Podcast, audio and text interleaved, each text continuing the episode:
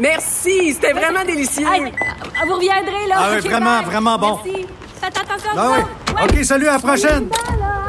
Votre auto, c'est un espace où vous pouvez être vous-même. Hey, c'était pas mangeable comme repas. Elle mérite d'être bien protégée et vous méritez d'être bien accompagné. Trouvez la protection la mieux adaptée à votre auto avec Desjardins Assurance et obtenez une soumission en quelques clics sur desjardins.com. Protégez vos dépôts, c'est notre but. La SADC protège vos dépôts dans les institutions fédérales, comme les banques. L'AMF les protège dans les institutions provinciales, comme les caisses. Oh, quel arrêt! Découvrez ce qui est protégé à vos dépôts sont protégés.ca. Donc, plusieurs euh, questions qui demeurent sans réponse. Est-ce que ça sera suffisant, euh, les mesures qui vont être mises en place pour faire face aux variants euh, Delta? On va se poser la question immédiatement avec le docteur Olivier Drouin, qui est pédiatre à Sainte-Justine, clinicien chercheur à l'École de santé publique. Docteur Drouin, bonjour. Bonjour. Bon, euh, est-ce que les mesures là, qui sont prises par le gouvernement Legault pour éviter une trop grande hausse des cas à la rentrée scolaire vont être efficaces? Parce que si tes parents, euh, entre guillemets, les parents se disent, OK, dans deux semaines, on va avoir une vraie idée de qu'est-ce qui se passe réellement dans nos écoles quand la soupe aux microbes va être bien mélangée. Là, là on nous parle euh, du port du masque. Finalement, ça va être porté euh, partout dans neuf régions où, évidemment, il y a le plus de population. Est-ce que c'est une mesure qui est à votre sens assez efficace là, pour que le variant Delta prenne pas le contrôle de nos écoles? Euh, ben, la, la, réponse courte, c'est que le temps va nous le dire. Euh, c'est sûr que euh, ça va être, euh, je pense que c'est un pas dans la bonne direction. Ça avait quand même relativement bien été euh, au printemps dernier avec des mesures qui étaient similaires. On sait que le, le, variant Delta est plus contagieux, mais on sait aussi que le masque, ça fonctionne assez bien. ça, plus la vaccination chez nos 12 ans et plus, mm. j'espère que ça va contrecarrer la, la, plus grande contagiosité euh, du virus. Euh, comme vous, vous, le disiez en, en, entrée, je pense qu'il va y avoir beaucoup de, de détails à, à, ficeler, puis je pense que ça va être une, une cible mouvante, mais je pense qu'on n'avait comme pas le choix euh, d'aller de l'avant avec avec les masques, avec la situation qui se détériore, puis on sait que évidemment les, les enfants sont plus à risque, ne serait-ce que parce qu'ils sont pas vaccinés. Bon, ben parlons de la vaccination des enfants. On sait que la FDA a approuvé officiellement le vaccin Pfizer. Euh, je crois que c'était hier. Euh, il y a beaucoup de personnes qui se demandent quand est-ce que cette approbation-là va venir pour les 12 ans et moins. Oui, donc tu sais, ce qui a été approuvé hier, c'est euh, juste pour mettre les, les éditeurs dans, dans, le contexte, c'est que bon, ça avait été approuvé de façon urgente, maintenant ça a été approuvé de façon officielle. Euh, pratico-pratique, ça bon, c'est une étape qui était nécessaire, mais ça change pas grand-chose euh, euh, au quotidien. Mais c'est sûr que quand on va avoir l'approbation euh, d'urgence des 5-12 ans, là, ça va ça va faire une différence. Euh, les effets, les, les, essais cliniques sont, euh, sont en cours. On est en train de recruter. Euh, les dernières nouvelles qu'on a eues là, des, des compagnies qui ont des vaccins approuvés pour les ados, c'est que l'approbation chez les 5-12 ans devrait arriver quelque en tout cas aux États-Unis autour du temps des fêtes. On peut s'imaginer que le Canada sera pas très loin derrière. Donc oui, ça sent bien, mais bon, on peut pas vraiment compter là-dessus avant 2022 plus probablement. Oui, puis là, évidemment, on le dit, là, il va falloir attendre euh, que la rentrée euh, se passe avant d'avoir une meilleure idée de la situation euh, épidémiologique pardon, au Québec. Là, je, vous, vous travaillez à Sainte-Justine. Là, on a lu un peu partout que les hôpitaux pédiatriques se à accueillir des petits patients qui avaient le variant Delta. On ne sait pas trop, on dirait, à quelle enseigne loger. Je lisais en fin de semaine le texte du docteur Béliveau dans le Journal de Montréal qui nous parlait de la muqueuse nasale chez les enfants, de la réponse immunitaire, là, expliquait en grande partie euh, la facilité qu'ont les enfants à venir à bout de la COVID-19 disait que ce serait peut-être le même scénario avec le variant Delta selon certaines études. Où on en est avec la science et la résistance des enfants au variant Delta? Vous vous préparez là, à l'hôpital?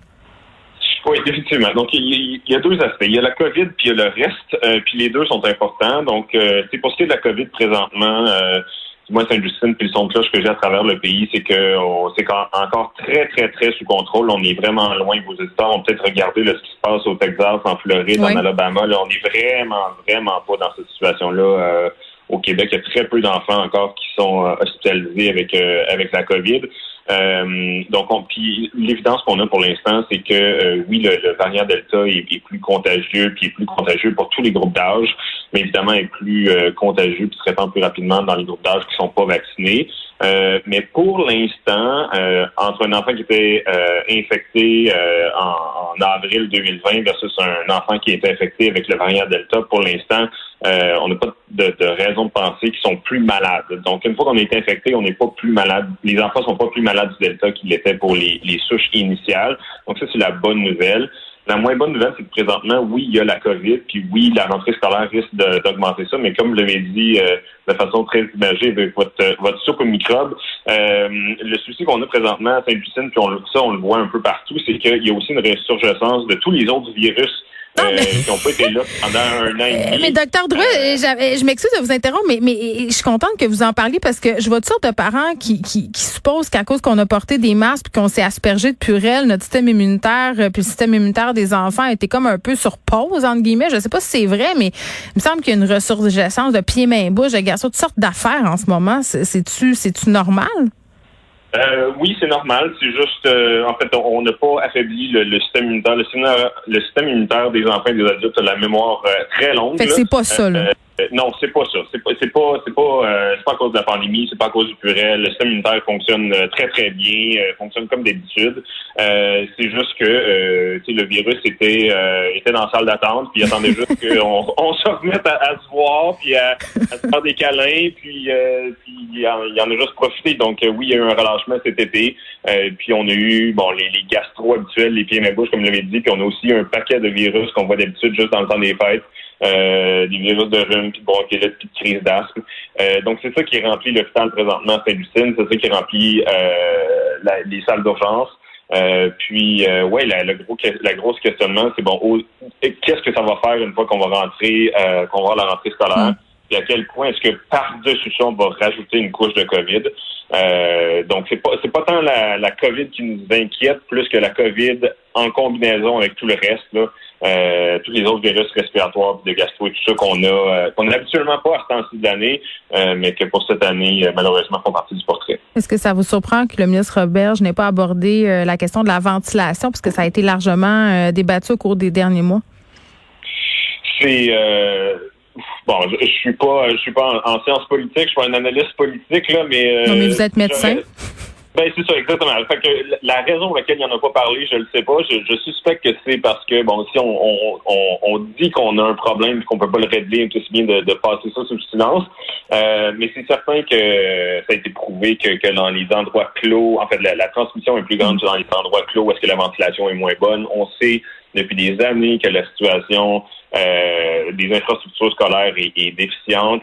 Euh, donc, oui, je trouve ça, je trouve ça dommage, peu déplorable, euh, parce que je pense que ça aurait pu faire partie.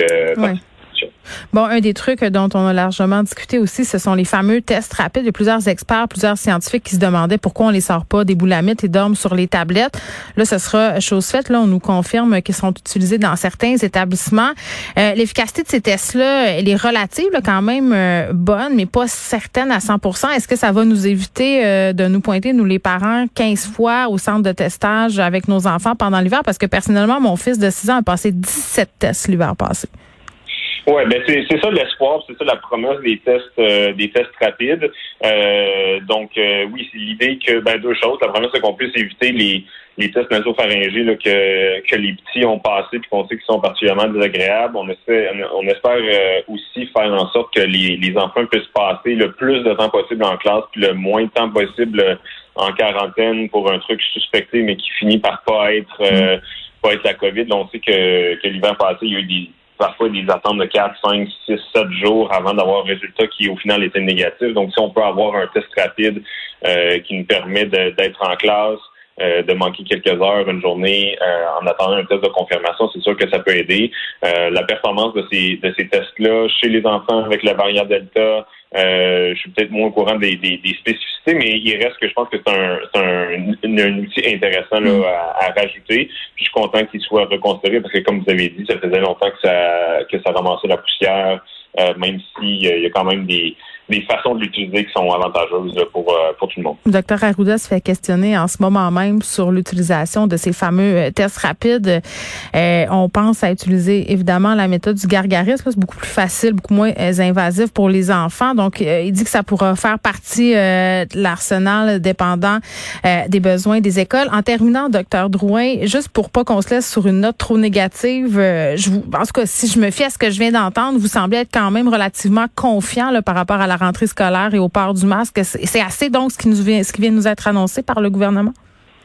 Je pense que c'est un très bon début. Je pense qu'il y, a plusieurs euh, questions qui vont avoir besoin d'être euh, euh, répondues. Je pense que bon, je suis content que le, gouvernement, même s'il avait annoncé un retour à la normale en juin, a, vu que la situation avait évolué.